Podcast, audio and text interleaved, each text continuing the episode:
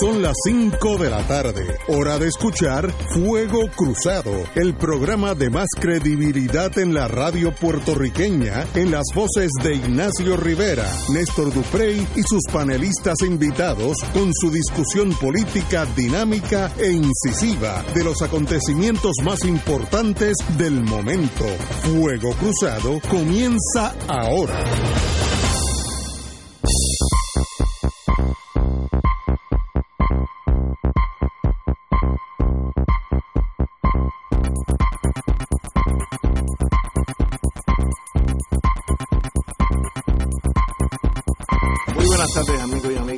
Martes, yo no sé por qué yo juraba que era miércoles, pero que se acaba la semana? Eh, hoy es martes 23, así es que estamos aquí. 23 de abril. De abril, que abril. Es la mejor semana del año. Ah, el día del cumpleaños de mi hija mayor. ¿Ah, sí? Qué linda. Ah, pues. Ah, hace 33 años me inauguré como madre. ¿Cómo se Un beso, mi mami, si me estás oyendo. ¿Cómo se llama ella? Laura Mercedes Cos Guzmán. Pues a Laura, felicitaciones, niña, qué bonita. Eh, esa muchacha es buena, esa muchacha es buena. Tiene a quien salir. Sí, sí. Eh, bueno. tiene, tiene, tiene, tiene, no, tiene. No, vamos a decir a quién, pero Por eso, tiene, por eso yo me quedé ahí. Tiene a quien salir. Para no entrar en ese, en ese debate. No, tiene dos buenos padres. dos buenos. tiene dos. buenos padres. Oye. Oye, antes de antes que entremos en la cloaca. Sí, sí, en la... Hoy es el día de San Jorge, San Jordi, Hoy es el día del libro. ¿Qué libro? Hoy es el Día Internacional del Libro. Ah, ok. Eh, para todo. Mira para allá, pregunta que qué libro. ¿Qué libro? No? Por eso es que no puede venir la estadidad. Por eso es que no puede venir la estadidad. Libro? otro libro más. A todos los que, como yo, su gran pasión es la lectura a los que sin los libros ya hace tiempo estaríamos, como decía antes, en la Julia. eh, vaya una felicitación a las autoras y autores puertorriqueños, particularmente a la industria del libro, a todos los que hacen posible que la industria del libro en Puerto Rico esté viva. Vaya una felicitación porque somos muchas y muchos los que para, para los cuales el libro, los libros son la gran pasión. Hoy en Cataluña eh, es la fiesta de San Jordi, se regala, tú sabes que los muchachos allá pues tienen sus complejidades, ¿no? Sí. A los varones se les regala un libro y a las mujeres se les regala una rosa. Qué lindo. Eso no lo hacen en Kentucky, ¿viste? No, no, en Kentucky. Eh, allá hay bourbon, bourbon. Sí, no, allá ve que eso es la diferencia de una civilización y de un canto de tierra. Así que nada, feliz día de, a los Jorge eh, felicidades. Porque hoy es su santo. Así que. Muy bien. Había que empezar con algo. sí, bonito, bonito. No puede ser. Ahorita empezamos a hablar de los ladrones y de. no diga eso. Todas esas corruptelas aquí que todos los días hay algo. Oye, estamos en espera que el Senado confirme a Elmer Román, capitán de navío, que va a ser el secretario de Seguridad Pública.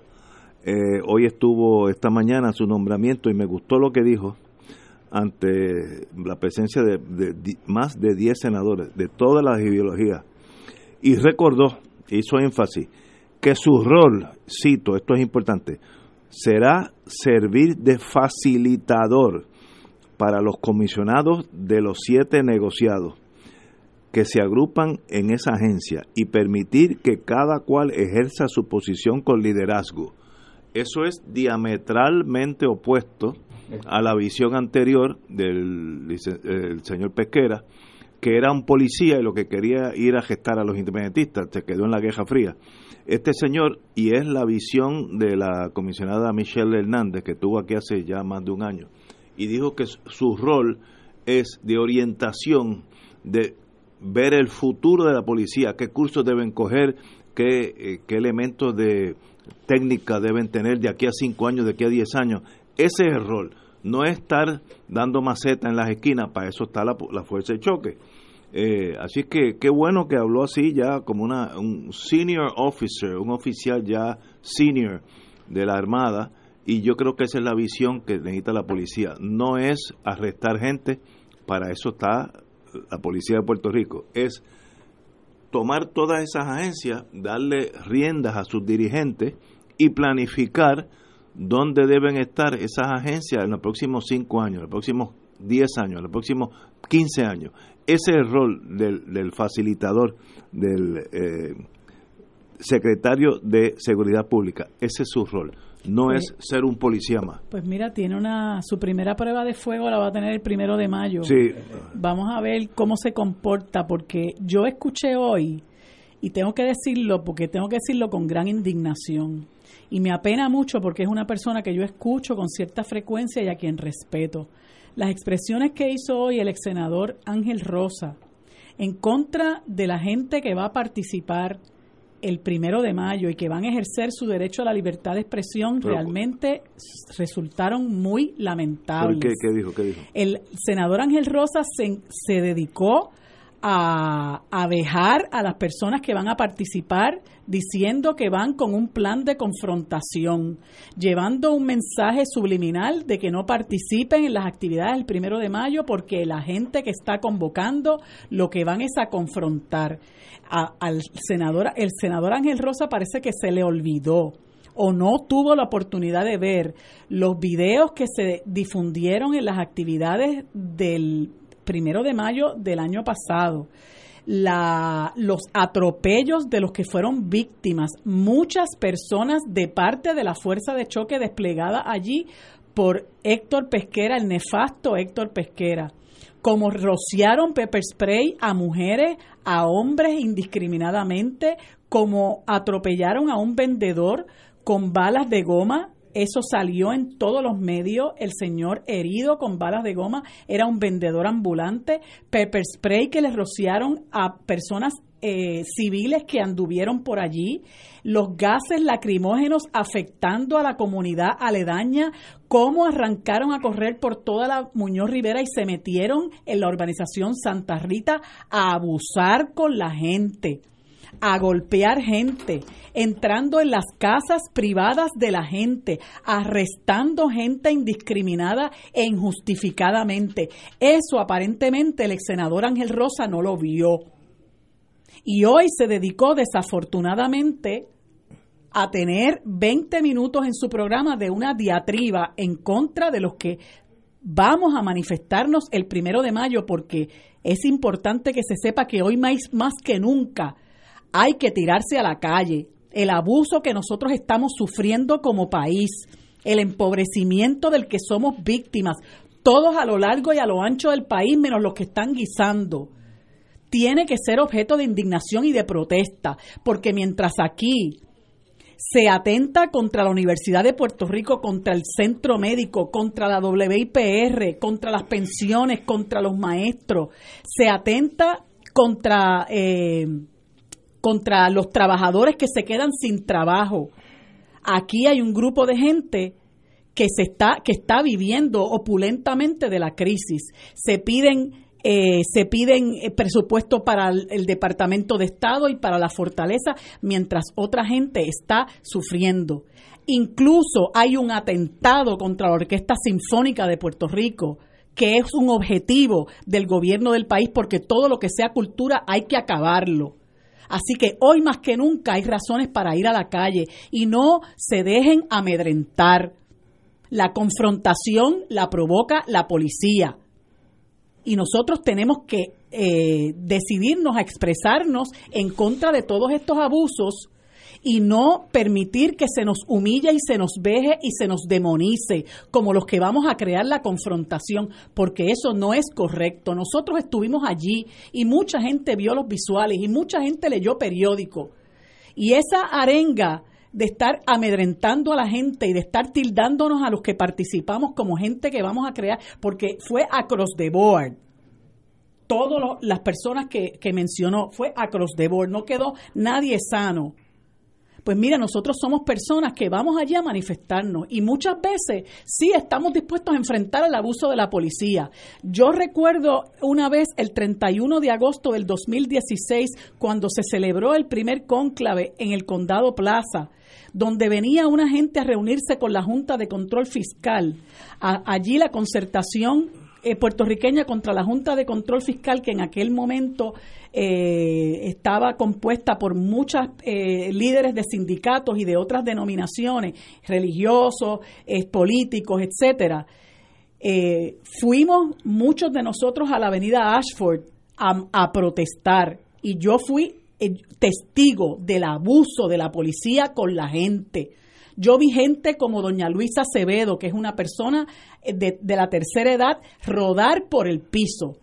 Vi a la compañera Ana Ilma Rivera Lacén rodar por el piso y perder sus espejuelos de los empujones de la policía. Vi al compañero Tato Rivera Santana, un compañero eh, jubilado de la Autoridad de Energía Eléctrica que no recuerdo su nombre. Vi a varias personas que estaban paradas allí expresándose que fueron objeto de abuso innecesario de parte de la policía. Eso yo lo vi. Si el ex senador Ángel Rosa nunca ha estado, pues lo lamento por él, pero me parece muy desafortunado que utilice la, la, tribuna que tiene para estar demonizando a, lo que, a los que protestamos. Así que yo espero que con este nuevo eh, director de la de seguridad las cosas cambien, que respete el derecho de la gente a protestar, que respete el derecho de la gente al libre tránsito, porque uno de los problemas que hubo el año pasado fue que la policía se empecinó en que los manifestantes no iban a atravesar por cierta, eh, cierta ruta de la avenida Ponce de León. Y ahí comenzó el forcejeo. Y ahí comenzó la confrontación.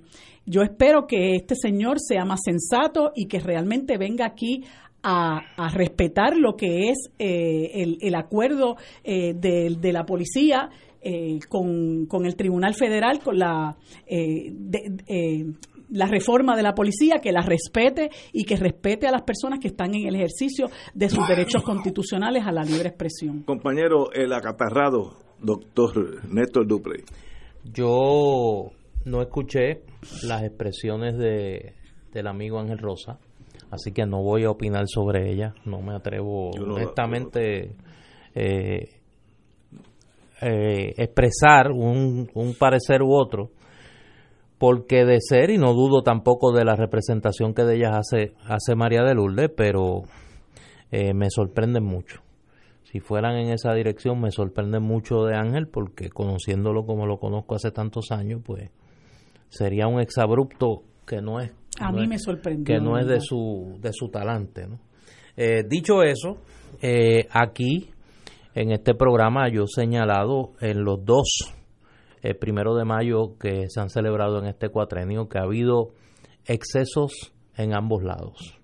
Aquí pues eh, hubo un uso excesivo de la fuerza policíaca en unos extremos pero también hubo unos actos eh, de vandalismo que, fueron documentados por la, eh, por la prensa del país. Yo creo que el, super, el, el secretario de Seguridad Pública tiene una gran oportunidad. Tiene una gran oportunidad que este primero de mayo sea por fin como, como debe ser, donde los que se expresan eh, tengan el derecho garantizado donde no hayan eh, ni excusas o provocaciones a incidentes que lamentar.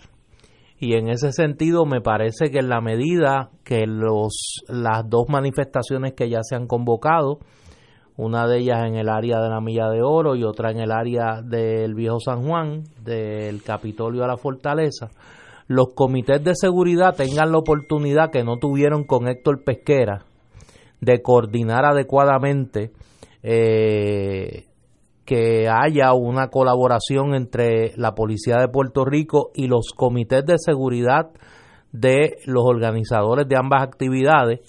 Eh, por lo menos en uno de ellos me consta que hay un comité de seguridad y muy bueno, por cierto. Pues me parece que eso es una garantía de que no ocurra nada. Ahora, yo creo que el país tiene que estar muy alerta. El primero de mayo ya es un día que se ha convertido aquí en un día de incomodidad social por las escenas que se ven que no representan a la inmensa mayoría del pueblo puertorriqueño, ni en un lado ni el otro. Eh, así que, en ese sentido, el, el, el secretario de seguridad tiene la gran oportunidad de demostrar que realmente es diferente. Claro, hay que estar alerta. Mi llamado es estar alerta. Eh, yo voy a estar allí, como he ido todos los primeros de mayo, que he podido, si me lo permiten mis compromisos en la Universidad Interamericana, recinto metropolitano, que pues obviamente como trabajador que soy también es mi prioridad. Eh, así que hay que estar alerta, hay que estar alerta de lo que ocurre ese día. Yo quiero decir algo sobre este tema desde el punto de vista policiaco. Vamos a una pausa y regresamos with Crossfire. Fuego Cruzado está contigo en todo Puerto Rico.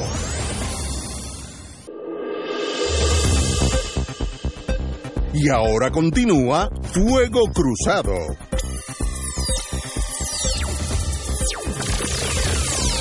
Amigos y amigas, vamos a hablar del primero de mayo. Primero que en el mundo entero es una manifestación mundial que debe acogerse con el beneplácito, vivir un país civilizado y hay un derecho constitucional en ambas constituciones, Estados Unidos y en Puerto Rico, a manifestarse, expresarse lo que uno siente, así que ahí no hay problema alguno, al contrario, eso es uno de los síntomas de un país libre.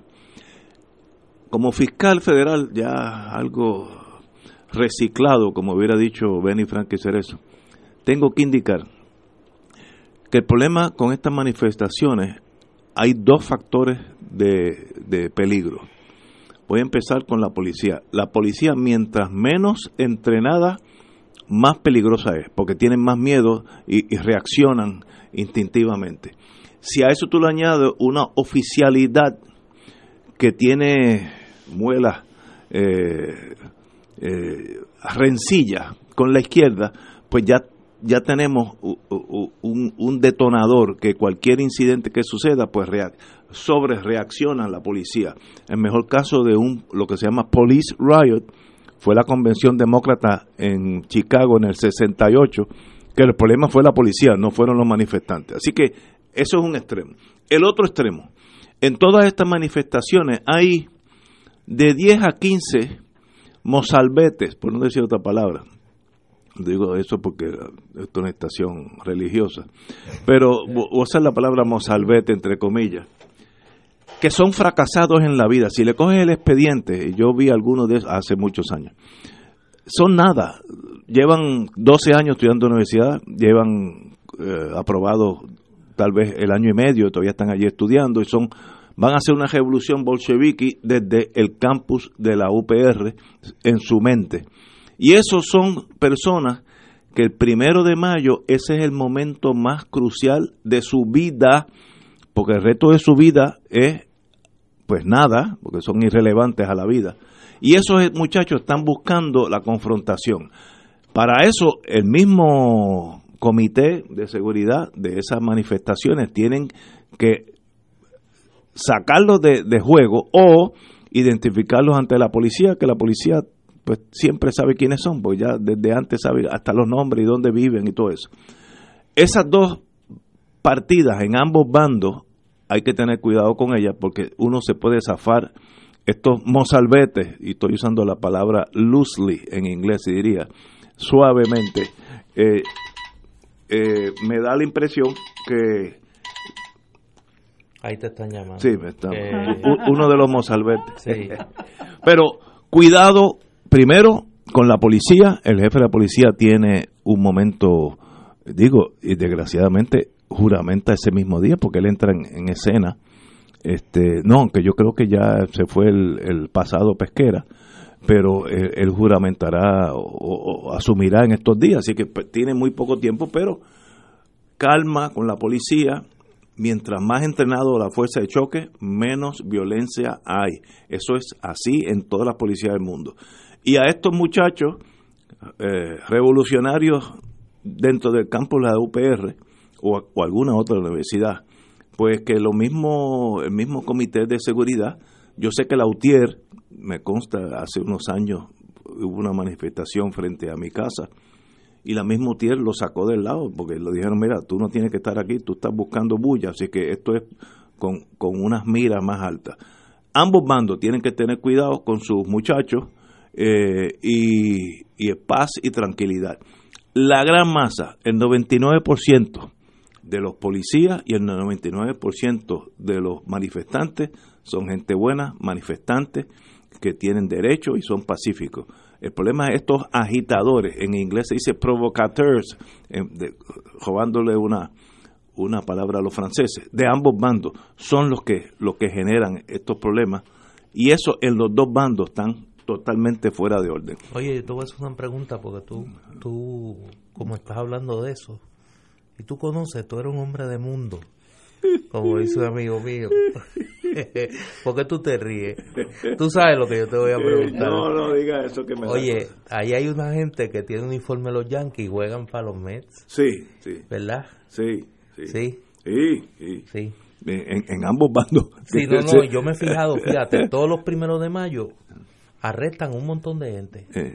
y nunca pasa nada. Eh. ¿Tú te has fijado? Bueno, es que hay... Y nunca salen los nombres. salen los nombres de algunos, pero de ahí otra gente siempre arrestaron como a 20, arrestaron 27, de los cuales hay 18 detenidos en el cuartel de la parada 8. El problema con eso y nunca sale la lista completa. El problema con esos 18 detenidos es que cuatro son encubiertos. Entonces tú tienes un problema de si lo vas a acusar. La foto, la foto. A mí me enviaba un amigo, porque tú sabes que uno tiene amigos, yo he aprendido eso de usted. Hay que tener amigos donde quiera. Eso, eso, nunca, eso nunca se daña. De, de muchachos, hablando con los policías. Los, sí, sí. Sí, entonces cuando tú miras los zapatos, yo he aprendido como historiador el, recorte y los zapatos. Eso es fatal. Ahí es que... y como diríamos en España, y la manopla. La manopla. y la manopla, sí. Señores, tenemos que ir a una pausa. ¿Pero por qué te va a ir a la ah, pausa? no, no, te vayas a la pausa, no, quédate. ¿Por qué te quieres ir a la pausa? háblame de eso, háblame de eso. Estas cosas me ponen tenso. Sí, es que, oye, es que hay una gente, ahora hablando en serio, hay una gente que cree que en Puerto Rico no hay historia. Hace unos días yo estaba en el archivo, en el archivo general, estaba con unos compañeros de la, de la universidad, en mi oficio de historiador, y estábamos viendo la colección que hay allí de, de carpetas no reclamadas de la División de Inteligencia de la Policía de Puerto Rico. Y estábamos viendo una fotografía para, para un libro que, que vamos a publicar dentro de poco, ya yo espero que para el mes de mayo esté por ahí, sobre la crisis del independentismo en los 70. Eh, y estábamos viendo la foto y entonces aparecen fotos de manifestaciones independentistas de los 60, la marcha de los gobernadores, marchas contra el servicio militar obligatorio, tomadas por la División de Inteligencia de la Policía de Puerto Rico. Entonces tú ves los muchachos. Los muchachos. Y entonces tú dices, yo eso lo he visto. yo eso lo he visto más, más reciente. Pero tú no crees que, yo no sé la policía, pero tú no crees que el FBI, el, Internal Security Section, sabe los, los 10 o 15, porque no una manifestación puede, cinco, puede ser de 5 mil personas y hay 10 dijo 15 problemáticos que están desajustados, que si le examinan su expediente, no son nada en la vida. ahí no hay un muchacho que está estudiando neurocirugía eh, o un, sociólogo, son gente que llevan 14 años en la UPR estudiando nada. Eh, esos son los que el primero de mayo es el día de ellos de ser relevantes y esos son los problemáticos. Igual que hay policías que si tú le metes odio, el sargento dice, estos son un montón de comunistas, ya tú estás tornando la, tortilla en contra de la civilización. Así que ambos tienen que tener cuidado. Para eso, un, un jefe de policía, no como el que estamos saliendo del pesquera, como el que está entrando, esperemos, calme los ánimos, e, eso es bien importante. Y el mismo comité de disciplina de los manifestantes, que saquen esos 10 mozalbetes, que lo que quieren es salir en la prensa y romper vitrinas y pegar fuego. ¿eh? A mí lo que me, lo que me extraña de, de, muchas de esas posturas es que cuando ven a la gente manifestarse en Venezuela o manifestarse en Nicaragua, este y tirar botella y tirar piedra, la gente dice luchando por la libertad, viene la policía le zumba gases lacrimógenos, ah, eso es un abuso, una violación a los derechos civiles, entonces ¿en qué quedamos? Pero cuando es aquí que zumban el pepper spray y en los gases lacrimógenos, no, este, que lo que pasa es que esa gente son unos provocadores, esa gente a lo que van es a, confrontar, esa gente son unos vándalos. Entonces uno tiene que ser este coherente y tiene que ser consecuente. O sea, hay gente que se expresa, a mí no me gusta cómo se expresa alguna gente, yo no voy a ningún sitio a vandalizar ni a tirar piedras ni nada, pero son cosas que pasan. Ahora mismo está, llevan veintipico de semanas, creo que es, los chalecos amarillos en Francia. Pues, pues mira, y la policía hace su trabajo y ellos hacen su protesta. Pues este, uno lo que tiene que, que mirar las mirar las cosas con objetividad, porque muchas veces hay un abuso de la policía contra la gente que se expresa y, y muchas veces hay gente que se extralimita. Eso es, esos son Eso la vida. del oficio. lo que yo no creo es que tú debas aprovechar la oportunidad que tienes de hablar con un público para tratar a todo el mundo como si la gente fueran vándalos, como si la gente lo que fueran es a confrontar y a formar un problema para que los que pudieran ir a expresar genuinamente su indignación y su coraje contra los abusos que están ocurriendo, entonces tú los disuadas con ese discurso de que vayan y con eso tenemos que ser muy cuidadosos porque eso no es así. Yo he ido a las manifestaciones del primero de mayo y allá allí va gente decente, allí va gente que pues realmente está preocupada por lo que está pasando en su país y va a expresarse. Y déjame decirte, porque también hizo referencia a los encapuchados. Yo he visto encapuchados que son policías, yo he visto encapuchados que son vándalos y que van allí a provocar.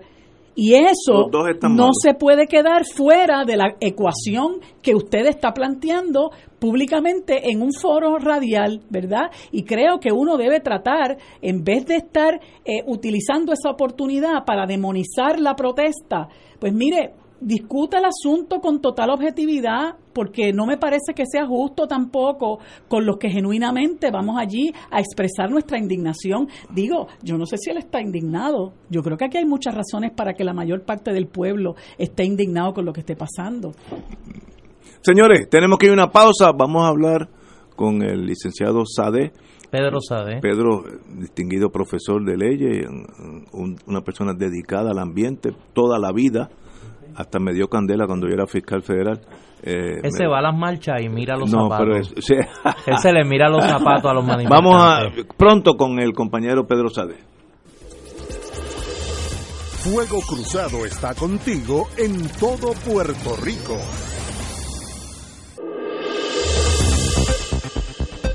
Y ahora continúa Fuego Cruzado.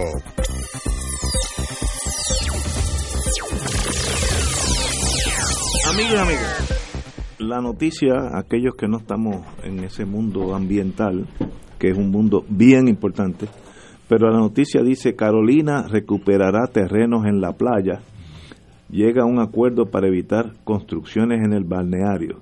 Sabemos que eso fue una pelea larguísima entre una manifestante, ¿cómo se llamaban? Algo para el mar, eh, ¿cómo se llamaba? Amigos del, mar y Coalición Playas para el Pueblo. Tito Kayak. Sí, Tito Kayak. Buen marino que era. Amigos del Mar y Coalición Playas para el Pueblo estuvieron más de un año allí. Eh, en unas condiciones físicas no muy bonitas, porque vivir en una playa no es ningún llame, pero aguantaron el, el momentum del tiempo y ya, obviamente, Carolina, el municipio de Carolina, eh, va a llegar a un acuerdo con el desarrollador CH Properties y tenemos aquí dos personas que saben de ese mundo muchísimo más que nosotros. El profesor Pedro Sade. Eh, buenas tardes, Pedro. Muy buenas tardes a ti y a todos los compañeros y alguien, Radio Escucha. Y alguien que hemos visto todas sus caricaturas a través de las décadas, Paco López, como siempre, Paco. Hola, buenas tardes. Bueno, díganme, empecemos con la cuestión legal. Explícanos como si estuviéramos en kindergarten qué fue lo que pasó y cuál es el triunfo. Sí, bueno, eh, una historia muy breve. Todos esos terrenos al norte del aeropuerto eran tiempo atrás privados y se expropiaron eh, en la década de 1940 para construir el aeropuerto. Con el tiempo sobraron unas 50 cuerdas que se destinaron para balneario. Y ese balneario eh, sustancialmente está entre el aeropuerto eh, está la carretera 187 que conduce a Piñones y está entonces todo el, el, balneario que incluye estas cinco cuerdas. Eh, a pesar de que esa era la intención y a pesar de que había una escritura en el 1965 que aclaraba que eso era terreno para el disfrute público, durante la gobernación de Pedro Rosselló eh, se otorgó un contrato, que es la fruta podrida que originó todo este problema. En el 1996, la compañía de fomento recreativa, cuya eh, junta directora la presidía Marimero Lagasagasti, eh, entonces, ya son unos añitos, entonces hace, como 20 años. En 1996. ¡Wow! 22 años. Ese contrato eh, tuvo unos, tenía unos defectos graves. Uno de ellos era que incluía terrenos que eran públicos por su naturaleza, parte de la zona marítimo terrestre, y además tenía un grave defecto de que era contrario a la escritura anterior y toda la intención de qué iba a hacerse con ese, con ese terreno. En el 2005, la empresa CH Properties eh, del desarrollador Eduardo Ferrer eh, padre, que en paz descanse, murió aquel entonces, quien está ahora a cargo es el hijo, Eduardo Ferrer hijo, eh, arrasaron con toda la vegetación en el 2005 y comenzaron a rellenar, por cierto, sin permiso adecuado de ARPE. Eso genera una protesta y que desemboca en una, un campamento de desobediencia civil que ha durado hasta nuestros días. ¿En qué año empezó eso? En el 2005, es decir, casi 15 años de lucha y es toda una trayectoria que incluyó no solamente esa protesta eh, eh, de desobediencia civil, sino incluyó también litigios, incluyó vaivenes e influencias políticas eh, de todo tipo. Eh, cuando en el 2005 se genera esa protesta, el gobierno en aquel entonces eh, apoyó la lucha y apoyó el cuestionar el contrato.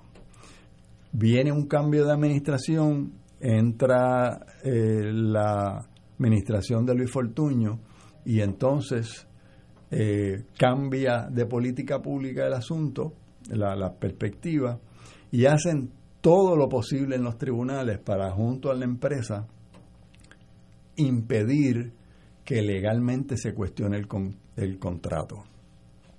Y echan mano de una doctrina que eh, ustedes conocen, que es la doctrina mal aplicada de standing o legitimación activa, que es una doctrina ambigua que cuando quieren te dicen no puedes hacer este planteamiento.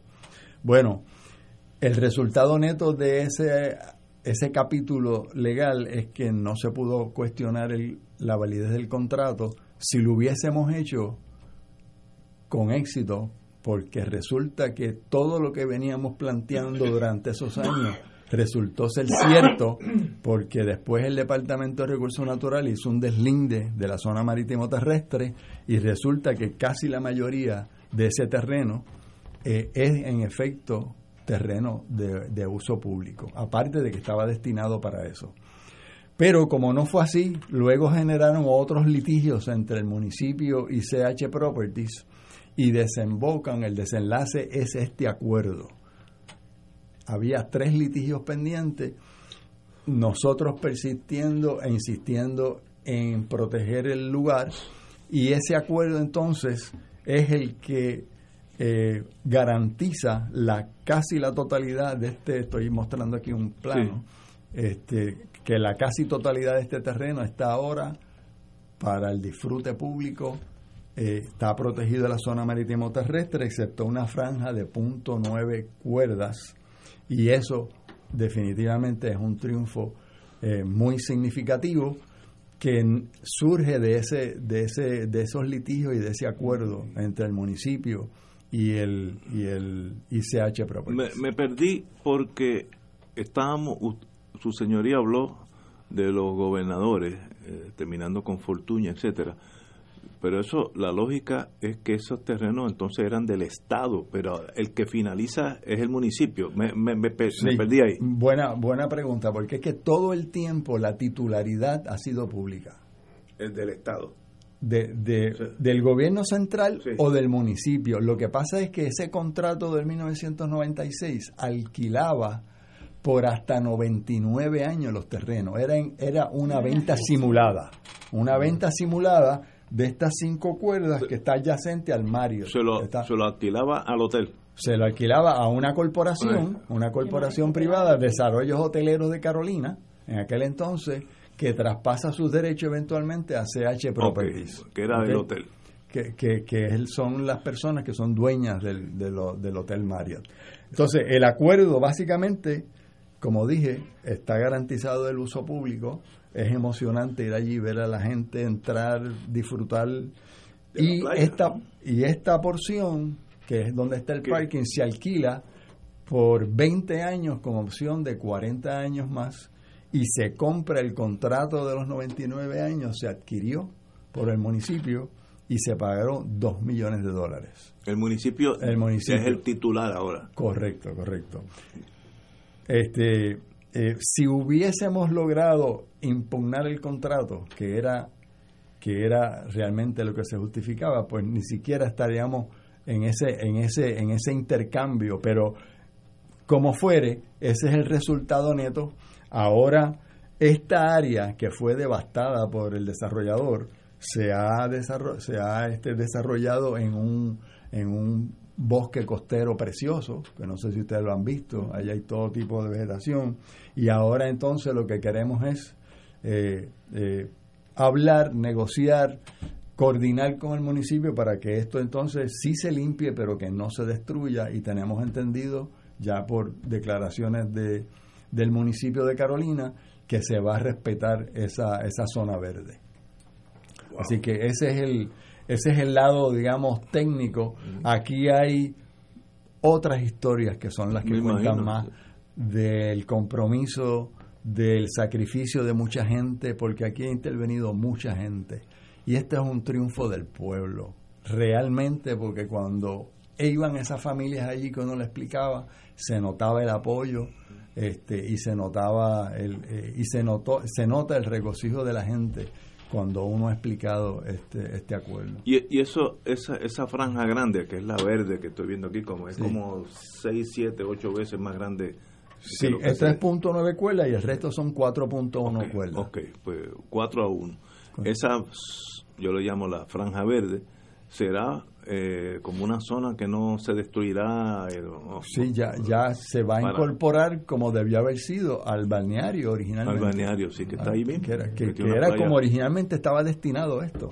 Y si no es realmente por esto, no esto estaría ya con un otro otro hotel o otro condotel ah, y, estaría privatizado. Así es que esto tiene unas implicaciones tremendas para toda esta fiebre privatizadora del país y, de las luchas sociales en cuanto a esto. Extraordinario. Paco, usted, yo sé que, que metiste la mano aquí, o tu talento, que es hasta más, más poderoso. el tiempo, allí. Paco, dime.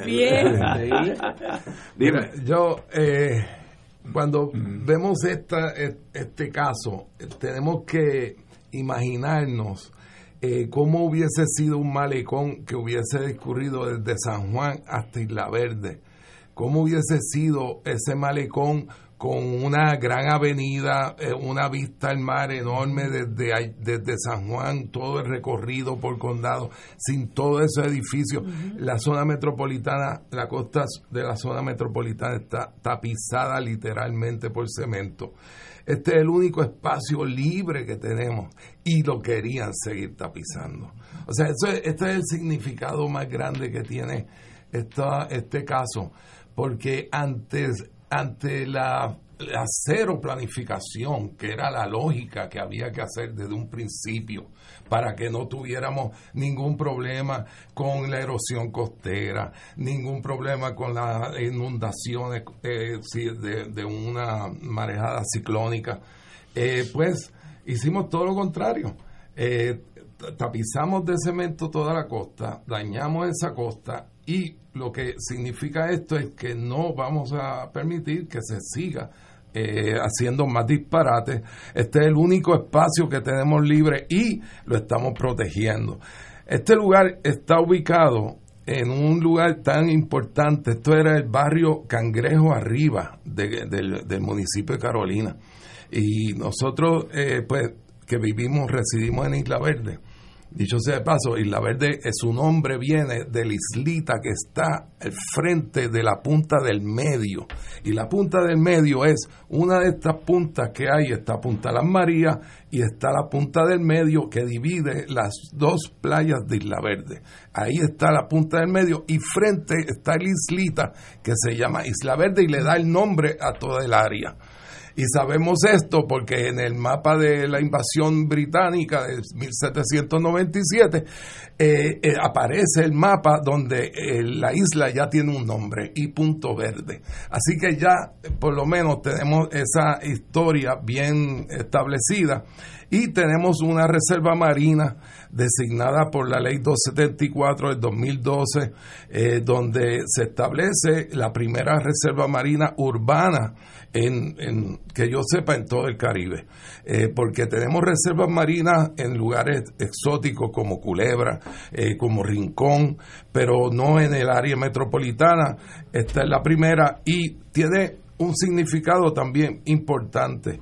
Eh, la, la, el trabajo y el esfuerzo de designar una reserva marina comenzó justo el mismo año que comenzó la, lucha por la defensa de este lugar, en 2005.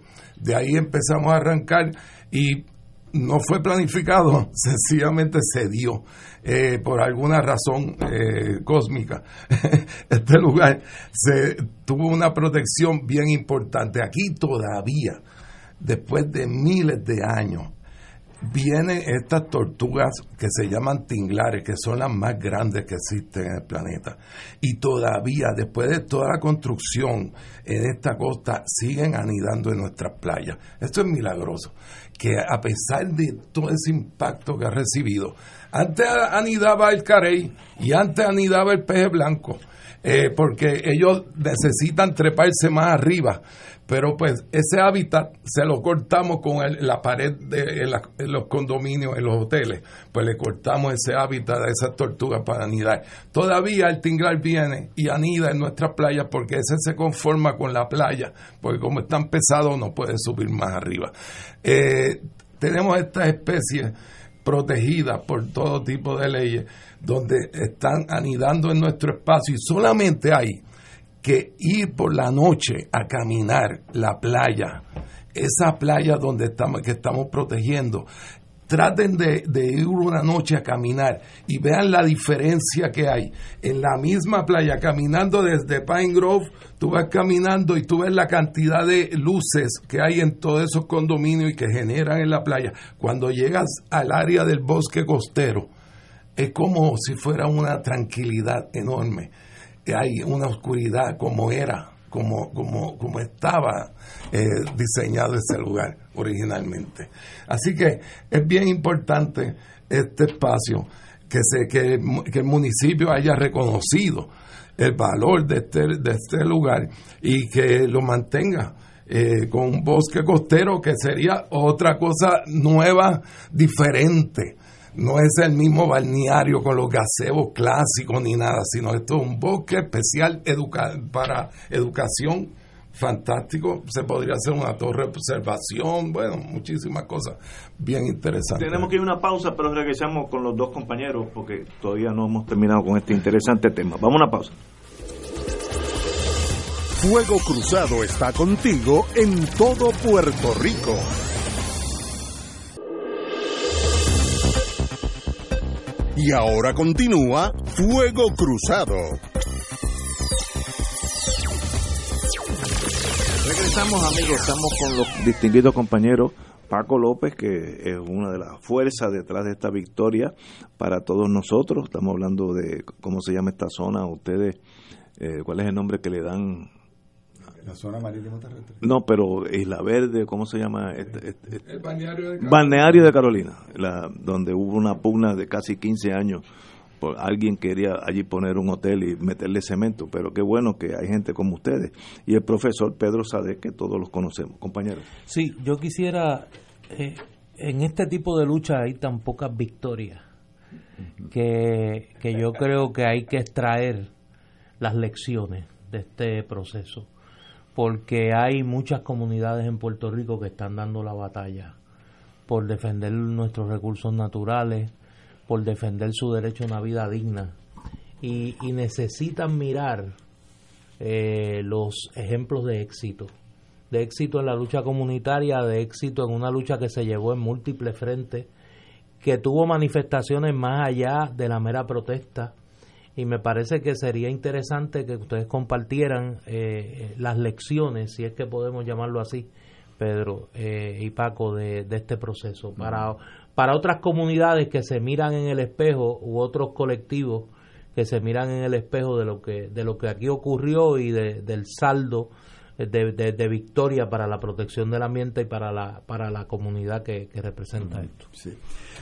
Bueno, eh, eh, habría que decir primero que esto fue una victoria colectiva, ¿verdad? Y aunque no va directo a tu pregunta, hay que decirlo porque aquí se crearon dos organizaciones, la coalición eh, Playas para el Pueblo y Amigos del Mar, son de las dos organizaciones, pero los esfuerzos individuales son múltiples y eso es lo primero que hay que señalar, la aportación de cada cual y de múltiples maneras. Eh, lo el segundo pensamiento sería que aquí pues con el tiempo vamos aprendiendo y vamos reflexionando un poco, pero aquí ha habido otras luchas y otros logros. Cercano a esta está la de Piñones y Baciatalega. Esa duró 22, 23 años quizás. Eh, frente a un empuje brutal, ustedes recordarán, de construir hoteles y campos de golf y arrasar este, no solamente con la tradición social de esa área, sino con los mangles. Este, está la lucha relacionada al corredor ecológico del noreste, eh, que también tiene su historial. Están entonces las historias, las lecciones de la lucha contra el gasoducto y otras más, ¿no? Y hay ya literatura que va saliendo de todo esto, pero eh, dirigiéndome más a tu pregunta, este tenía un componente de desobediencia civil. Eh, otros no tanto, sino que se van por la vía de denuncia, lo legal y la alianza, pero este tenía este componente y si no se hubiese dado ese componente, cuando años después se demuestra que esto era público y zona marítimo terrestre, hubiese sido tarde. Así es que y hay sus ingratitudes en esto, porque también las luchas estas tienen un cierto patrón. Al principio no te vienen tan bien, te dicen pelú, te dicen otras cosas. macanazo, te este, este, inclusive sectores ambientales, inclusive sectores ambientales hasta cierta distancia, ¿no?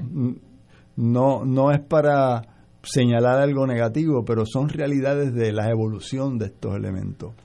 Este, Además de ese componente muy importante, pues está también los esfuerzos de denuncia, los culturales eh, y la, el hacer alianza entre los distintos grupos. También hubo un componente de tipo legal que era eso mismo, un complemento. Así es que, este, ¿qué lecciones? Pues mire, habrá que pensar en cada situación cómo hacer este cóctel. Este, pero sí hay un, una, un, un factor importante y es explicar claramente los objetivos y la persistencia. Yo te diría que esos son dos elementos importantes y bueno, y la fe o, o unas luchas de, de, que, de, que, de que sí este, se, se pueden lograr estas, estas cosas. Tengo, si, Paco quiere añadir. tengo una pregunta legal que ya hay dos abogados que me han dicho. ¿Cuál fue el problema de standing en este caso? Que, no, no, no cubrimos eso. ¿Cuál fue el issue? ¿Quién, quién atacó a quién? Bueno, eh, el, el, expliqué que el, las agencias bajo el gobierno de Fortuño, junto con el desarrollador, eh, montaron una ofensiva legal para cuestionar el que el grupo, que era el comité eh, de ciudadanos y, vecinos que querían proteger esta área, montaron una ofensiva para cuestionar el que se pudiera atacar el contrato. Dijeron, ustedes no son afectados, no son, afectados por esto. Y por eso es que esta doctrina standing, que puede tener, y de hecho en general es reaccionaria y es retrasada, conservadora, este, bueno, el juez Cali es uno de los originadores de esa doctrina y desafortunadamente nuestro Tribunal Supremo en los últimos años eh, la viene sobando, acogiendo y creando las bases para que precisamente cuando vengan asuntos sociales, ambientales, culturales, menos gente pueda cuestionar en los tribunales. Ese es el propósito. Y yo personalmente le tengo un gran resentimiento, este, crítica a esa doctrina, porque lo que le está diciendo al ciudadano es, no te importe tu medio ambiente, no te importe tu entorno, no te importe tu urbanización, si no te afecta a ti, sigue tu vida y que entonces se destruya. Eso es totalmente contrario a lo que nos dicen las religiones, nos dicen los movimientos sociales y lo que nos dicen las realidades del cambio climático. Que hay, de hecho, un gran, una gran lucha en un caso que iniciaron unos jóvenes eh, en el estado de Washington, que va a llegar al Supremo de si los jóvenes tienen llamado standing para alegar que el gobierno de Trump no está haciendo lo suficiente en cuanto al problema del cambio climático. Son, son hechos distintos, son perspectivas distintas, pero el asunto medular es, el mismo.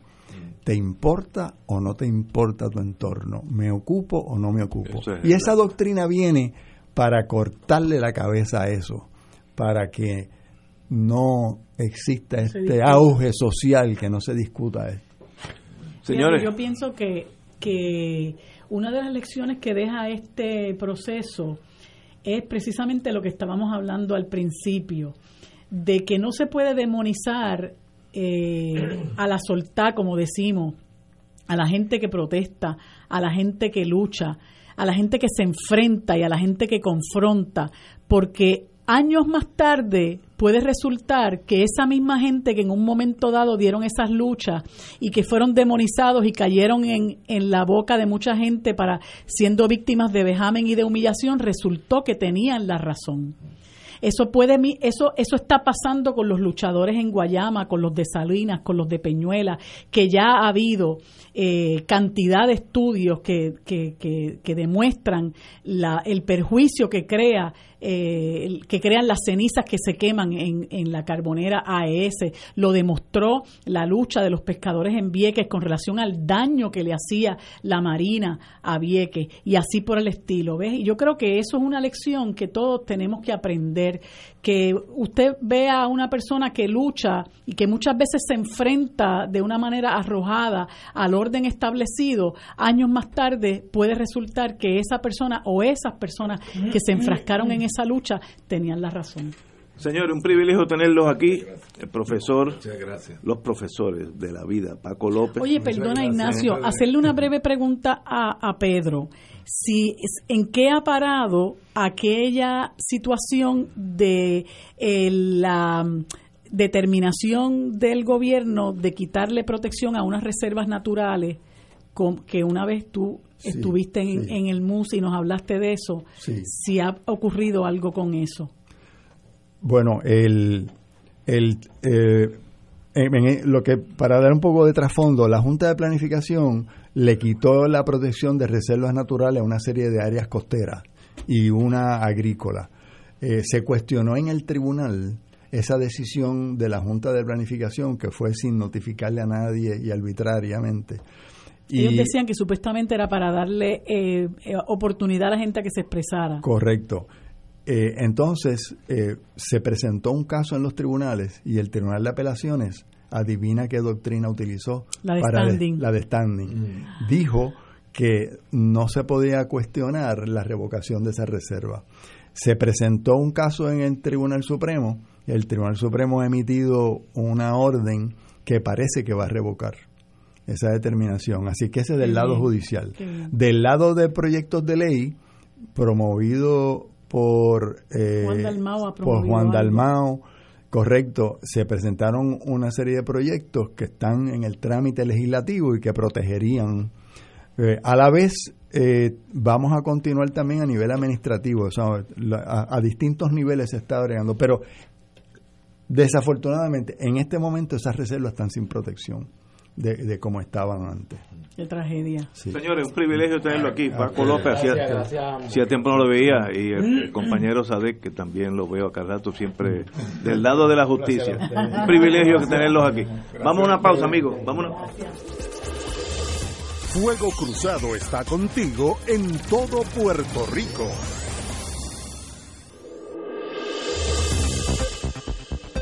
Y ahora continúa Fuego Cruzado.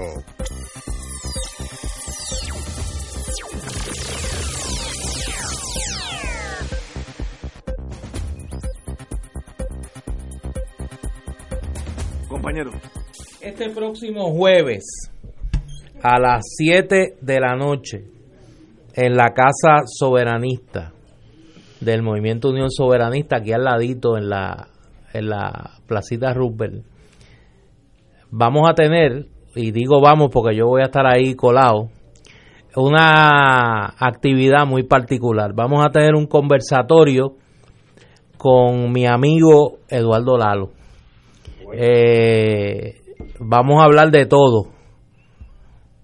Eh, y sin mucho freno. Vamos a conversar sobre el país, sobre su obra literaria, sobre sus columnas tan incisivas y tan provocadoras al pensamiento. Eso va a ser el jueves. Yo voy a estar allí de eh, como dirían los franceses, con, con Eduardo, provocando un poco como si él necesitara que hubiese que provocarlo, eh, pero un poco ayudando a, facilitar la conversación.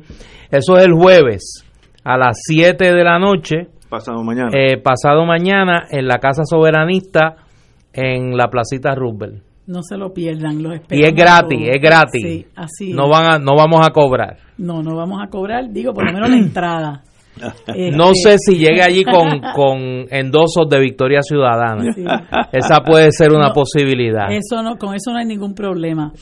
Este, yo quería aprovechar, porque me lo pidieron los amigos Paco López y, y Pedro Sade, que les recuerde que el 2 de junio se van a dar más detalles posteriormente, pero el 2 de junio va a haber una actividad que se llama Abrazo al Bosque en celebración de esta victoria de pueblo que ellos nos acaban de, de sobre la, que nos acaban de hablar. Así que eh, para que todos eh, se den cita allí y acompañemos a los héroes y heroínas de esta de este esfuerzo tan enorme en la actividad Abrazo al Bosque el 2 de junio, allí en el, lo que era el campamento Playas para el Pueblo. Oye, llega una noticia aquí de último minuto eh, sobre el tema del tránsito. No se preocupe, no voy a hacer ningún saludo cantando ni nada así este estrambótico. Voy a dar una noticia del tránsito sin estridencia.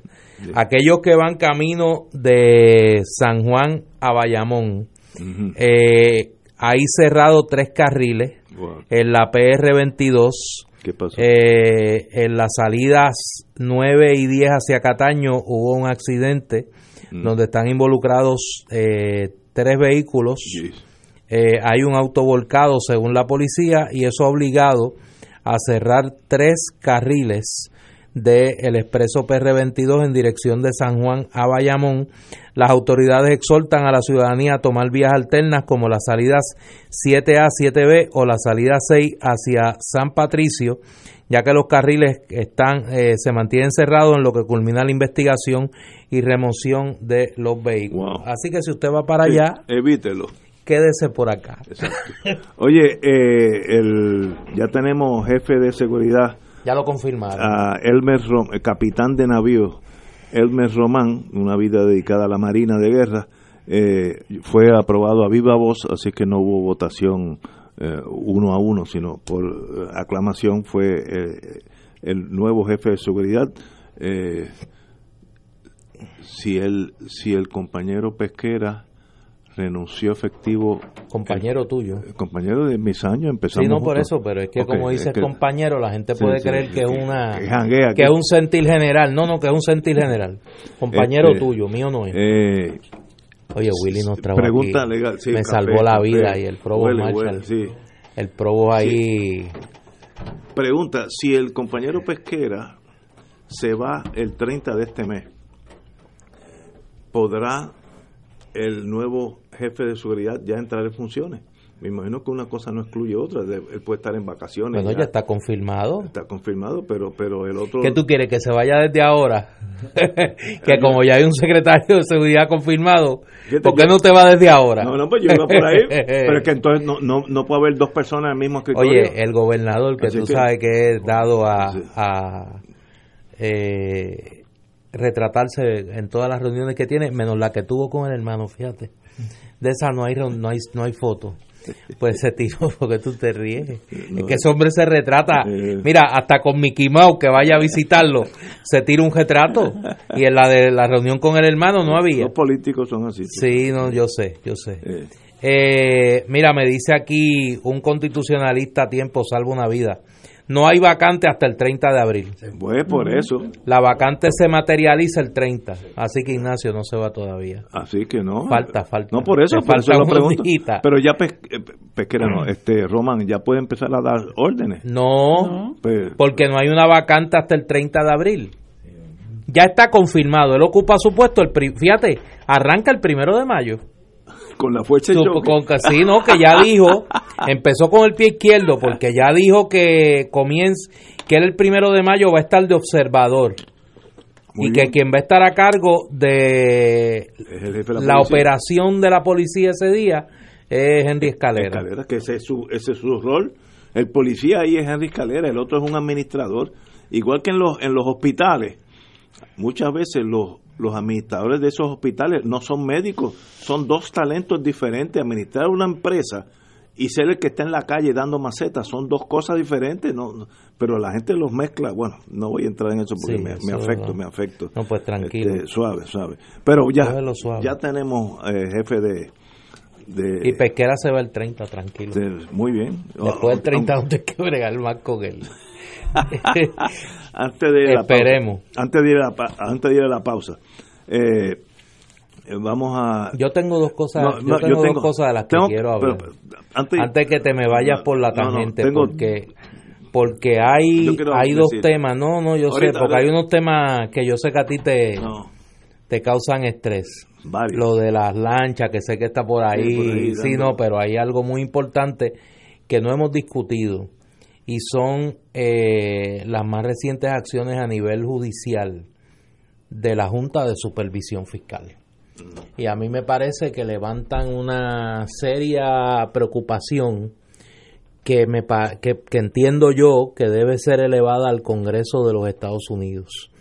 La Junta de Supervisión Fiscal ha radicado dos eh, recursos.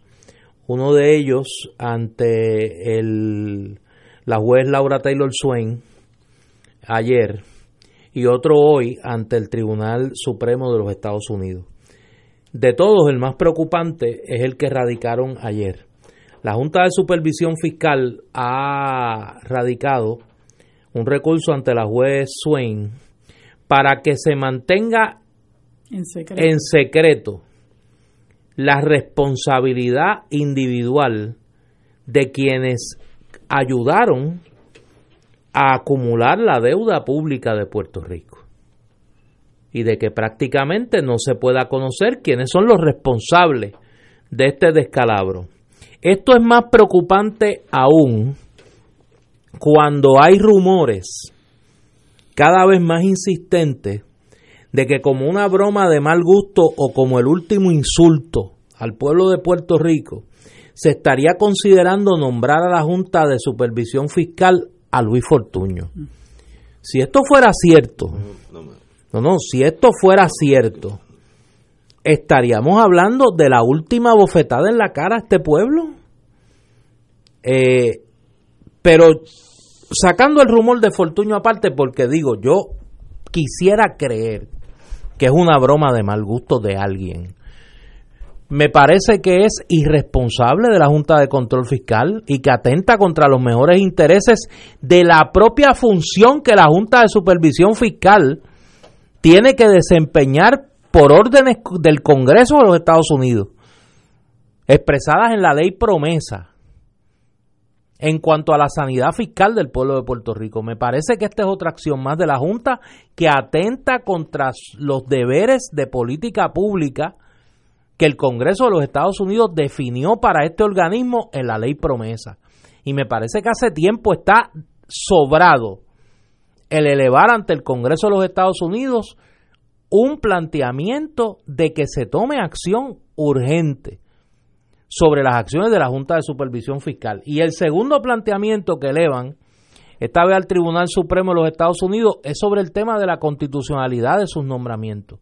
Esta gente pretenden atornillarse en esos nombramientos. Eh, y me parece que ambas acciones, que no se han discutido, creo yo, con la importancia que deberían tener, yo no soy abogado, no voy a entrar en la consideraciones jurídicas del planteamiento, pero me parece que en términos de política pública apunta a un claro menoscabo de la propia Junta de los deberes que tiene que cumplir de acuerdo a lo que define la ley promesa. Marilu. Pues mira, yo a mí no me extraña y estábamos esperando esa esa movida de la Junta de Control Fiscal porque no hay duda, ¿verdad?, de que ellos quieren seguir manteniendo el control sobre los asuntos fiscales del país y quieren obviamente seguir en la mal llamada gobernanza del país, haciendo y deshaciendo con el poder ilimitado que les ha dado la ley promesa y por ende el Congreso de los Estados Unidos. Eh, yo no sé qué eh, curso, ¿verdad? Qué derrotero tome esta, esta movida de la, esta apelación de la Junta de Control Fiscal, dado el hecho de que el Tribunal Supremo de los Estados Unidos pues se dice que lo que atiende es un por ciento eh, de los, eh, un por ciento en número uno de los casos que, que llegan a ese foro, pero tratándose de una situación que tiene que ver con el ordenamiento constitucional eh, de los Estados Unidos y por ende su autoridad sobre los territorios, quién sabe si ellos opten por intervenir en el caso. Eh, yo creo que pues el país, yo no sé realmente qué nos conviene a nosotros más, para mí, ¿verdad? Que los mantengan o que nombren otros, pues sigue siendo la misma tragedia para este país, ¿verdad? Que nos gobierne una junta de control fiscal y que y el problema de fondo que es eh, la la total autoridad que tienen los Estados Unidos sobre nosotros a base del poder colonial que ejercen, pues sigue siendo algo realmente humillante que yo espero que en algún momento se aborde como corresponde. Pero no hay duda, yo no, yo no tenía, no, realmente no me extrañó nada que el que lo hicieran porque eh, están a punto de quedarse fuera, ¿verdad? Y ellos sin duda quieren mantenerse ahí. Ahora, lo que, lo que comentaba Néstor ahorita, de la, la movida de la Junta, la solicitud que le hacen a la juez Taylor Swain de mantener en secreto una serie, una información con relación a las personas responsables de la deuda, me parece eh, eh, que es eh, ofensivo para este país. Pero bueno, ellos lo que han hecho es ofendernos todo el tiempo desde que, desde que entraron en esa posición. Pero me parece enteramente ofensivo que se pretenda mantener al país ajeno a quienes son los responsables de lo que está ocurriendo. Y yo espero que eso no tenga eh, el aval de la juez Laura Taylor Swain, porque obviamente ella estaría entonces dándole el visto bueno a una intentona de encubrimiento de parte de la Junta, que sería como quien dice, bueno, eh, una, la tapa del pomo de todas las eh, barbaridades que la Junta le ha hecho a este país. Yo no sé qué persigue la Junta tratando de encubrir eso, pero que salga para afuera. ¿Quién fue el que cogió prestado o dio este, se extralimitó en sus préstamos, etcétera. Bueno, pues que salga, a la larga va a salir lo que está A lo mejor están protegiendo a algunos de los que están sentados en la misma junta. Pues eso sería fatal. la cosa. Pero por eso yo creo que Trump debe nombrar siete nuevas personas, que ninguno sepa ni dónde queda Ponce, para que no haya la más mínima este, duda de que los mismos que están en la Junta fueron los mismos que crearon el problema, o alguno de ellos. Así que yo creo que Trump va, si yo fuera asesor de Trump, nómbrate siete nuevas personas que poder, para eso poder le sobra. Eh, señores, tenemos que ir a una pausa, amigos. Vamos a una pausa. Fuego Cruzado está contigo en todo Puerto Rico.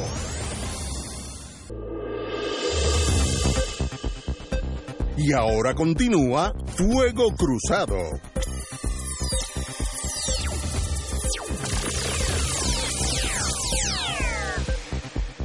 Regresamos, amigos y amigas. Como yo he hablado aquí por años, en torno a veces muy negativamente, con razón, de las lanchas de Vieques y Culebra, quiero decir algo, voy, toda regla tiene su excepción. Eh, he averiguado, porque he estado en la Guardia Costanera y uno habla allí con los muchachos que están para aquí y para abajo, que esta señora, la directora de Transporte Marítimo, Mara Pérez, Mara Pérez, ha, resultado ser una tremenda directora, ha modernizado los procedimientos, ahora se pueden comprar hasta boletos por computadora, que es un brinco del siglo XIV al siglo XX eh, en 10 días, así que muy bueno. Y me dijo que, me dijeron los rumores que ella está manejando eso muy bien, los capitanes están reaccionando muy positivamente, parece que es una persona organizada, así que qué bueno. El lunes yo te voy a decir, ah, porque yo voy el sábado para allá con el Junte de Mujeres y yo te voy a decir si está funcionando bien, porque es bien bueno ponerlo a funcionar en la Semana Santa para que no haya problemas con los turistas, que es una época en la que el ojo público está, está metido ahí, y después que se acaba eh, ese rush, por así decirlo, y todo vuelve a la normalidad, vuelven los habitantes de Vieques y Culebras a, pasar por la misma angustia. Pero me da la impresión que esta señora, por primera vez en décadas, hay alguien que sabe algo del tráfico marítimo, porque por ahí han pasado eh, los ineptos más grandes this side of the Mississippi, al lado este del Mississippi, por ahí. Eso era como un basurero que todo aquello que no servía lo, metían allí para que mirara por la ventana para afuera. Me da la impresión que esta señora, por lo menos en la Guardia Costanera, está muy bien cotizada. Qué bueno. Ahora, encontré cosas, dice la prensa aquí, que todavía el, boleto vale 3 dólares. Ningún negocio es viable con 3 dólares, eso es imposible. Ni el cine vale 3 dólares. Eh, mire, si yo, que no soy residente, quiero ir a Vieques, 25 dólares each way. Si no, no voy y voy a ir de todos modos. Y eso añade a que tengan más dinero y arreglen las lanchas y sean mejores y no son los anafres que tienen. Eh, eso podría detener la privatización de las lanchas, que cobren lo que el mercado eh, requiera para que sean viables. A los no residentes, el que va allí a pasarse un weekend, mire, el pasaje es lo menos que le interesa, lo que quiere llegar rápido y lo más tranquilo posible. Así que con esa excepción, qué bueno que de esta señora Mara Pérez está a cargo de la, nuestra flota marítima de Vieques y Culebra. Eh, o sea, ¿tú crees que ahora las cosas más Eso fue lo que me dijeron en el Coast Guard, los muchachos que están allí, que son los que ellos no meten la mano. en el Coast Guard. Sí, sí, dicen que esta señora sabe. Ya era tiempo, llevábamos como 30 años con cacatúas allí. Bueno, ella hizo, ella dijo al principio que no sabía nada. Eh, pues, oye, pues parece, pues parece, que es, parece que es administradora. Ahora yo te digo el lunes. Muy, muy bien, usted va a hacer un reconnaissance. pero anyway, en el lado negativo, sin materiales para los semáforos. Si usted se está quejando de que su semáforo está apagado, va a seguir apagado por un, un ratito. El secretario de Obras Públicas, Carlos Contreras, dijo que el problema es la falta de piezas para arreglarlo y que no tienen dinero para comprar las piezas. Así es que la gallina o el huevo. Así que por ahora, y como no podemos ir al mercado a coger un préstamo. ¿Y no le podrían pasar unos cuantos chavitos de los que le quieren dar a la fortaleza y al departamento? Podría, eso es una alternativa. Eh, y así podríamos prender uno que otro de los semáforos. Pero lo que dice él, no tengo dinero para arreglarlo porque no consigo piezas, of course si tuviera dinero conseguía las piezas, porque la vida es así. eh, o, se cambia el semáforo, pero es que no hay dinero para ninguna de las dos. Así que aquello, resignación, aquellos amigos y amigas, cojan suave que vamos a estar oscuras por lo menos en algunos, algunos semáforos. Aquí hay uno cerquita de aquí que la mitad de las veces está apagado y la mitad de las veces está funcionando erróneamente. Pero bueno, eh, todavía estamos post María.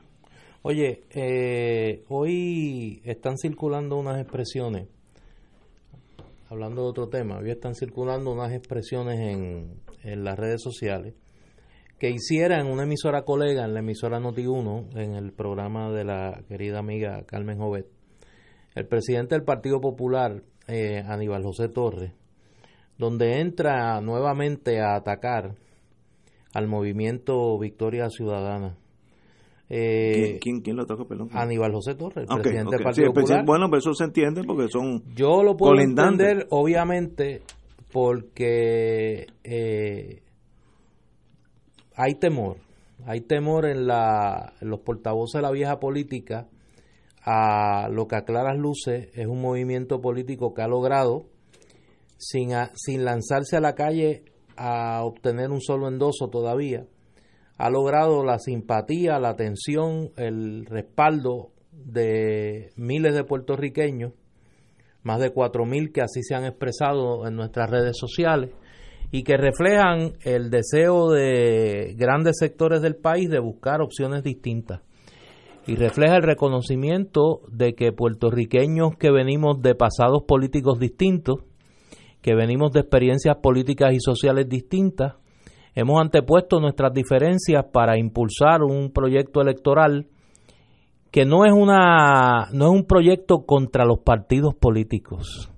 Es un proyecto contra el bipartidismo, contra los siameses políticos que tanto daño le han hecho al país. Y en el caso de los que nos unimos a Victoria Ciudadana, que venimos del Partido Popular, es la admisión, sí, triste, es una admisión triste, de que el Partido Popular no puede renovarse, de que el Partido Popular no ha querido cambiar, de que el Partido Popular le ha cerrado las puertas constantemente a las posibilidades de afirmar sus señas de identidad y de, en vez de parecerse cada día más, ser una opción distinta al PNP. Hoy un representante del PNP, el que estamos hablando ayer, Eddie Charbonnier, plantea que el portavoz del Partido Popular en la Cámara, Tatito Hernández, es un estadista republicano que no se ha dado cuenta de que lo es. ¿Usted se imagina a alguien acusando a Ernesto Ramos Antonini de que era estadista y republicano? ¿Usted se imagina a alguien acusando a Severo Colbert Ramírez de que era estadista y republicano? Sería tan absurdo que lo hubiesen internado en un manicomio. Al que dijera una cosa como esa, ahora nadie se sorprende. Ahora nadie se sorprende. Ahora nadie le sorprende que haya un precandidato del Partido Popular que su propaganda parezca la propaganda del Partido Estadista Republicano. Que lo único que le falta es el mapa con la estrellita y el 51 porque los colores azul, rojo y blanco los tiene. A nadie le sorprende que usted tenga el como parte de su equipo de finanzas los mismos cabilderos que son socios en comandita del director de campaña de Ricardo Rosselló. Y a nadie le, produce, aunque sea un poco de, de, de, de urticaria emocional, una cosa como esa. Pues mire, por esas razones, por esas razones, muchas puertorriqueñas y muchos puertorriqueños que se cansaron de esperar que el Partido Popular se renovara, le van a dar no solo su firma, le van a dar su endoso a Victoria Ciudadana. Y no va a haber amenaza, no va a haber chantaje, no va a haber componenda que impida que Victoria Ciudadana llegue a la papeleta. Porque nosotros íbamos a actuar sin miedo de verdad. Sin miedo de verdad. No usando el sin miedo como una frase retórica vacía. Vamos a actuar sin miedo de verdad, porque este país se merece en las elecciones del 2020 una alternativa distinta a lo que ha sido el bipartidismo tóxico que es incapaz de transformar la cotidianidad de este país. Y a los populares que me escuchan yo quiero decirle lo siguiente. Usted tiene el derecho, el derecho de endosar con su firma a un, a un movimiento político que quiere inscribirse. Y el día de las elecciones del 2020 usted sencillamente decide cómo va a votar. Yo espero que vote por Victoria Ciudadana. Pero usted tiene el derecho, y ni Aníbal José Torres ni nadie se lo puede impedir, de endosar con su firma el movimiento político y la candidatura política que usted quiera. Porque la decisión de su afiliación política es un proceso continuo. O es que los populares que votaron por Pedro Rosselló y lo admitieron públicamente, que votaron en la primaria del PNP por Luis Fortuño y lo admitieron públicamente, los han expulsado del Partido Popular. ¿Dónde están las sanciones y dónde están las amenazas contra los que hacen comunidad de intereses con el PNP? Para eso no hay amenaza. Para eso se mira para el lado. Porque es que ya las diferencias son tan pocas que el transfugismo político ahí es indistinguible. Y ese es el problema. Por eso tienen miedo. Por eso le temen a Victoria Ciudadana. Yo, vamos a una pausa, yo quiero decir algo sobre eso, pero como ahí sí que yo no tengo vela en ese sentido, tal vez pueda eh, decir dos o tres cositas. Vamos a una pausa. Esto es Fuego Cruzado por Radio Paz 810 AM. Y ahora continúa Fuego Cruzado.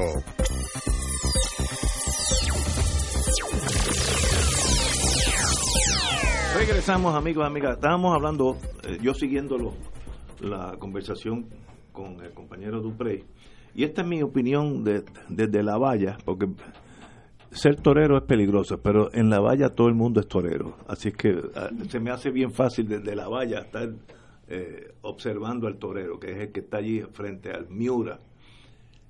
Yo creo que el Partido Popular toma una decisión que puede ser sabia, puede ser torpe, porque la, es, para eso está el, el 2020, que es filosóficamente la izquierda está muerta la única victoria está en la derecha, por tanto yo voy a ser colindante, como una finca que se pega al PNP, porque ahí están los votos que podrían descender del Partido Nuevo, que eso para mí me sorprendería, pero eh, tengo amigos muy serios que analizan populares de buena fe, que analizan que esa es la estrategia. Por tanto, para ellos no hay espacio para aquellos que no sean colindantes con esta idea. Y por eso vemos gente, algunos de los candidatos que de la goberna, para la gobernación por el Partido Popular, que son claramente de derecha conservadora. Claramente, No, no, no es que ni lo disimulan, no, es abiertamente. Yo creo que eso nos responde a una, una casualidad, yo creo que es una estrategia. Y bueno, las estrategias son en papeles todas iguales hasta que veamos cómo esa estrategia choca con la realidad. No sé, ahora, me da la impresión, y estoy bastante seguro, pues me lo han dicho varios de, estos amigos, que la estrategia es, nos vamos para la derecha, empujamos un poquito al PNP y ahí hay votos. En la izquierda no hay votos, eso está derrotado, si no hay esperanza en la izquierda, por tanto nosotros, Partido Popular, es tiene que ser. Es más, si se, se si se despitan los PNP y se vuelven algo liberales, le pasamos por el lado. Esa estrategia será buena o mala, eso es bien fácil. Esperemos año y medio. Es así de sencilla en la vida. Yo no puedo eh, pronosticar nada porque de eso me he equivocado tantas veces en la vida que, no hay no hay que analizar eso. No sé si María de Lourdes quiere hacer un comentario sobre estos temas. Usted que ha estado también. Yo lo que pienso es que... Tú no estabas en la barrera, tú estabas abajo con los toros. Yo lo que pienso es que es como sangrar por la herida, ¿no? Este, me parece que Victoria Ciudadana no es otra cosa que una respuesta de un enorme sector del país que está totalmente desmoralizado, disgustado eh, con la, la entronización del bipartidismo en este país que a fin de cuentas y en gran medida son responsables de la crisis que nosotros estamos viviendo y de que este país tristemente vaya cada día más hacia atrás. Eh, yo no me canso de repetir que es realmente apabullante el empobrecimiento que nosotros estamos viviendo y en gran medida se debe a la situación colonial que nosotros vivimos en mayor medida que, que, contra muchas otras razones, a la condición colonial que nosotros estamos viviendo, de la cual el Partido Popular es enormemente responsable porque se ha querido mantener en ese centro sin moverse para ningún lado, porque como bien este un día comentaba Néstor, ellos eh, están ahí para ocuparse de que nada pase, ¿verdad? Que, que aquí no llegue la estadidad, pero que nada más pase, ¿no? Eh, y a pesar de que a nosotros nos está afectando enormemente eh, la, la, situación colonial que estamos viviendo, donde nosotros tenemos las manos atadas para poder echar hacia adelante como país y utilizar las herramientas que nos da la soberanía para encaminar un desarrollo económico, social justo para nuestra gente, ellos se hacen de la vista larga y quieren seguir en esta fantasía y en esta quimera vendiéndole a sus huestes principalmente, porque hay otros que ya pues pues afortunadamente ya no, no se comen el cuento de que un desarrollo de Lela es posible y yo creo que eso es una tomadura de pelo y hay que hablarle a la gente, ahora digo yo, las cosas como son. ¿Verdad? Yo creo que eso es una tomadura de pelo y hay que ser honrado con la gente. Eso del desarrollo de Lela es una mentira, es un fiasco. ¿Verdad? Es una quimera que le están vendiendo. Según el estadoísmo le vende a la gente la quimera de la estadidad, que no han adelantado un ápice desde el 68 cuando por primera vez ganó un partido estadista el poder. El, el desarrollo del ELA es imposible porque el, el ELA, lejos de desarrollarse, lo que hace es que se, eh, se retrasa lo que, lo que hacemos es retrasarnos como país y eso lo estamos viviendo. No es nada que nosotros nos inventemos, lo estamos viviendo. Entonces, ¿cómo es posible que gente que eso es lo que promueve, que alimenta el inmovilismo, que alimenta que Puerto Rico se mantenga en la situación de crisis en la que esté, puede decirle al resto del pueblo, mire, no endose incluso a sus propios, a su propia base, no endose a, a, a Victoria Ciudadana eh, yo creo que eso, lejos de alentar el que no se endose, me parece que lo que va es a provocar que la gente endose, porque dentro del Partido Popular yo sé que hay mucha gente disgustada, mucha gente desmoralizada, precisamente porque ese partido hace tiempo que perdió el rumbo ideológico y no le está no les no tiene ninguna pertinencia para el país y no tiene ya ninguna utilidad. En el Partido Popular hay mucha gente buena, hay mucha gente noble, hay mucha gente que guarda en su corazón y guarda en su mente los ideales que le dieron vida a ese partido en 1938 y que viven eh, eh, con la idea de que algún día el Partido Popular va a retomar el rumbo yo puedo entender a esos compatriotas y, sé que para muchos de ellos la decisión que yo tomé es una decisión que les produce sentimientos agridulces. Y como dije ese día, yo no pido, yo, yo no pido que nadie me siga. Yo no soy líder de nada. Yo tomé mi decisión y pues solo le respondo al Señor y a mi conciencia. Ahora bien, yo creo que esas populares y esos populares saben porque conocen la historia de su partido mejor que muchos de sus líderes, que si el Partido Popular llegó a la papeleta en 1940 fue gracias a muchas puertorriqueñas y a muchos puertorriqueños que no fueron populares de la primera intención, pero que entendían que era un elemento de democracia básica, que el pueblo de Puerto Rico tuviese las opciones que se quisiera dar en la papeleta y que tomara una decisión producto del voto libre y secreto que fue la gran conquista de la campaña electoral del Partido Popular en 1940.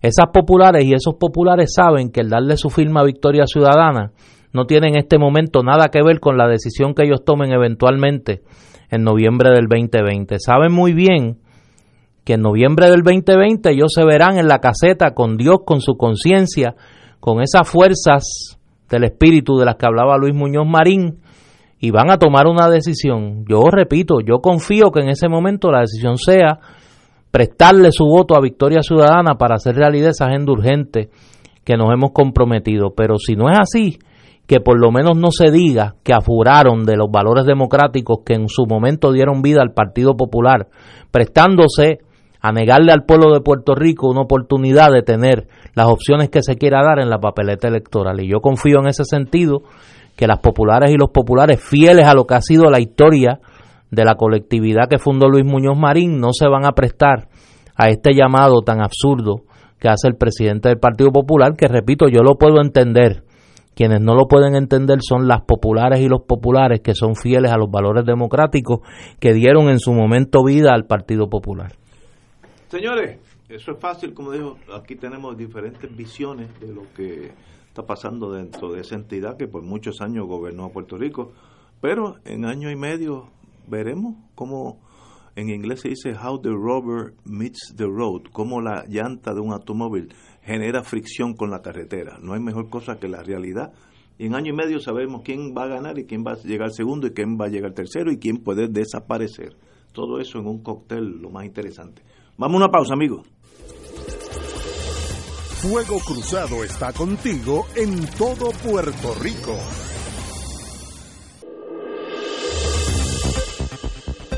Y ahora continúa Fuego Cruzado.